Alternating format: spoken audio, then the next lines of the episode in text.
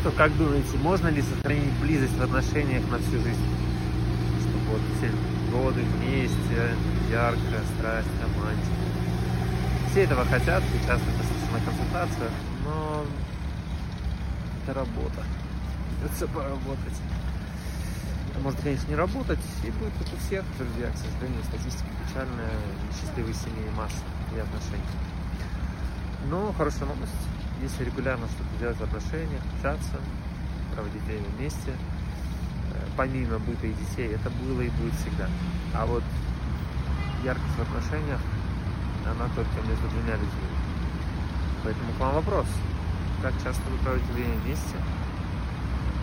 Как себя чувствуете?